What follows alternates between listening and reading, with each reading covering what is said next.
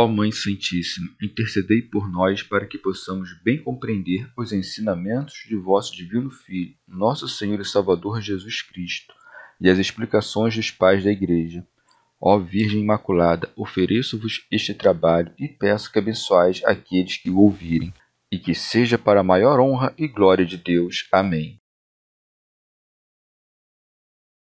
Senhor Onipotente, purificai o meu coração e os meus lábios vós que purificastes os lábios do profeta Isaías com carvão em brasa, e dignai-vos, por tal modo, purificar-me com a vossa misericórdia, para que possa dignamente anunciar o vosso santo Evangelho. Por Jesus Cristo, nosso Senhor. Amém. Senhor, abençoai-me. Que o Senhor resida no meu coração e nos meus lábios, para que anuncie digna e convenientemente o seu Evangelho. Amém. Evangelho de Nosso Senhor Jesus Cristo, segundo São Mateus. Naquele tempo, estando ele a caminhar junto ao mar da Galiléia, viu dois irmãos, Simão, chamado Pedro, e seu irmão André, que lançavam a rede ao mar, pois eram pescadores. Disse-lhes: Segui-me, e eu farei de vós pescadores de homens. Eles, deixando imediatamente as redes, o seguiram. Continuando a caminhar, viu outros dois irmãos, Tiago, filho de Zebedeu, e seu irmão João, no barco com o pai Zebedeu, a consertar as redes, e os chamou. Eles, deixando imediatamente o barco e o pai, o seguiram. Comentários dos pais da Igreja Pseudo Crisóstomo.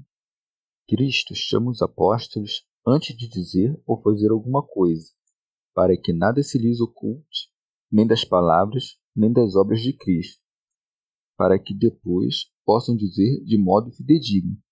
Não podemos deixar de dizer o que vimos e ouvimos.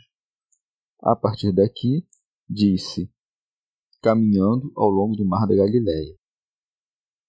Rábano Mauro o Mar da Galileia, o Lago de Genezaré, o Mar Tiberíades e o Lago Salgado são o mesmo lugar. Glosa de São Tomás de Aquino. Convenientemente, o que há de pescar pescadores vai por todos os lugares onde há pesca, e por isso prossegue. Viu dois irmãos, Simão, chamado Pedro, e André, seu irmão. Remígio de Auxerre. Viu não tão corporalmente como espiritualmente, examinando atentamente seus corações. São João Crisóstomo. Chamou-os quando estavam em suas ocupações, manifestando que convém antepor o seguimento de Cristo a todas as ocupações, de onde prossegue, que lançavam a rede ao mar coisa que dizia respeito ao ofício deles, pelo que segue, pois eram pescadores. Santo Agostinho não escolheu reis, senadores, filósofos ou oradores, mas plebeus, pobres e ignorantes pescadores. Com efeito, se fosse eleito um douto, talvez dissesse que foi eleito porque, pela sua ciência, o mereceu, nosso Senhor Jesus Cristo, no entanto, querendo dobrar os pescoços dos soberbos, não buscou um pescador por meio de um orador, mas ganhou um imperador por um pescador. Cipriano foi um grande orador, mas Pedro, o pescador, vem antes dele. Pseudo Crisóstomo. Os artesãos profetizavam com seu trabalho a graça da dignidade futura, porque assim como quem lança a rede sobre a água e não sabe que tipo de peixes pegará, assim o doutor, quando lança as redes de sua palavra sobre o povo, não sabe os que hão de aproximar-se de Deus. Contudo, quem quer que Deus desperte, aderirá à sua doutrina. Remígio de Auxerre Deus fala desses pescadores por Jeremias, dizendo: Eis que mandarei muitos pescadores, e eles os pescarão. Por isso acrescenta: Segui-me. Glosa de São Tomás de Aquino. Não tanto com os pés, quanto com o afeto e a imitação. E eu vos farei pescadores dos homens. Pseudo Crisóstomo. Isto é, doutores, para que, com a rede da palavra de Deus, captureis os homens do mundo tempestuoso e perigoso, onde os homens não andam, mas são carregados, porque o diabo os empurra pelo deleite em direção ao mal, onde os homens se devoram uns aos outros, como os peixes mais fortes devoram os mais jovens, para que, retirados, vivam na terra como membros do corpo de Cristo. São Gregório Magno. Pedro e André não haviam visto Cristo fazer nenhum milagre. Nada tinham ouvido sobre o prêmio eterno, e, contudo, com uma única ordem do Senhor, esqueceram-se de tudo que pareciam possuir. De onde se segue, eles imediatamente deixaram as redes e o seguiram. Nisso devemos ver antes o afeto que os bens, pois muito deixou quem nada conservou para si. Muito abandonou quem renunciou com suas coisas às concupiscências. Os que o seguiam deixaram tanto quanto podiam apetecer os que não o seguiam. Nossos atos exteriores, por menores que sejam, são suficientes para Deus. E não se considera quanto seja o sacrifício que custam, mas de quanto é retirado. O reino de Deus não tem um preço calculado, mas vale tanto quanto tens. Pseudo Crisóstomo Os discípulos nomeados não seguiram Cristo buscando a honra dos sábios, mas o benefício de seu trabalho. Conheciam quão preciosa é a alma humana, quão grata é a sua santidade na presença de Deus, e quão grande é a recompensa oferecida. São João Crisóstomo eles creram em uma promessa tão grande que compreenderam pelos sermões que ouviram que poderiam pescar outros homens. Pseudo Crisóstomo. Desejando estas coisas, seguiram Cristo, deixando tudo quanto os rodeava. E nisto nos ensinaram que ninguém pode possuir coisas terrenas e marchar perfeitamente em direção às celestes. Glosa de São Tomás de Aquino. Nestas coisas se mostra um modelo para aqueles que deixam suas posses pelo amor de Cristo. Oferece-se também uma lição àqueles que desprezam até os afetos carnais em favor de Deus. De onde se diz: Passando adiante, viu outros dois irmãos. Observa que os chama de dois em dois, como se lê em outro lugar que os mandou também pregarem em duplas. São Gregório Magno. Até o ponto em que nos insinua que aquele que não tem caridade em relação ao outro não deve tomar para si o ofício da pregação. Dois são os preceitos da caridade, e esta não pode dar-se com menos de duas pessoas. Pseudo Crisóstomo. Ele, pois, com muita propriedade os fundamentos da Igreja sobre a caridade fraterna, para que, subindo das raízes, como a seiva pelo tronco da árvore, chegue até os ramos. E o fez sobre a caridade natural, para que a caridade seja mais forte, não somente pela graça, mas também pela natureza. Por isso diz irmãos, assim fez Deus no Antigo Testamento, colocando em Moisés e Arão o fundamento de seu edifício. Mas como a graça do Novo Testamento é muito maior que a do Antigo, edificou o primeiro povo sobre uma só fraternidade e o segundo sobre duas. Ele diz que Tiago de Zebedeu e o seu irmão João estavam com seu pai Zebedeu no barco, remendando suas redes, coisa que é indício de extrema pobreza. Remendavam as velhas porque não tinham recursos para comprar redes novas e explica, ao mesmo tempo, a grande piedade deles, porque, em meio a tanta pobreza, socorriam seu pai, tanto que o levavam consigo no barco, não porque ele pudesse ajudá-los nesse trabalho, mas para consolá-lo com sua presença. São João Crisóstomo. Não é pequena esta demonstração de virtude. suportar com facilidade a pobreza, alimentar-se com seu justo trabalho, viver junto pela virtude do amor, ter consigo seu pai, pobre, e trabalhar cuidando dele. Pseudo Crisóstomo Não nos atrevemos a estimar que os primeiros foram mais velozes em pregar, porque lançavam as redes, e estes últimos mais lentos, porque estavam até o momento compondo suas redes, uma vez que é próprio só a Cristo conhecer as diferenças entre eles. Talvez se diga que aqueles lançavam suas redes por causa de Pedro, que pregou o Evangelho, mas não escreveu. De outra parte, os outros foram chamados a compô-las por causa de João, que escreveu um Evangelho. E prossegue: E chamou-os. Estavam unidos, vivendo na mesma habitação, concordes pelo amor, iguais no ofício, e juntos pela piedade fraterna. Por isso os chamou simultaneamente, para que, unidos por tantos bens, uma vocação diferente não os separasse. São João Crisóstomo. Chamando-os, nada lhes ofereceu, como aos primeiros. A obediência daqueles que imediatamente o seguiram preparava-lhes o caminho para crerem, mas tinham ouvido muitas coisas do Salvador, como amigos e parentes dos outros. Prossegue. Eles, imediatamente, deixando a barca e o pai, o seguiram. Pseudo Crisóstomo.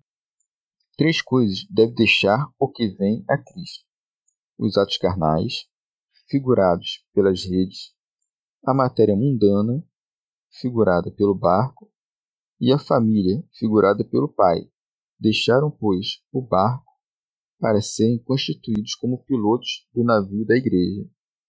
Deixaram as redes para não trazerem mais peixes à cidade terrena, mas para que conduzissem os homens à cidade celeste. Deixaram pai para serem constituídos como pais espirituais de todos. Santo Hilário de Poitiers.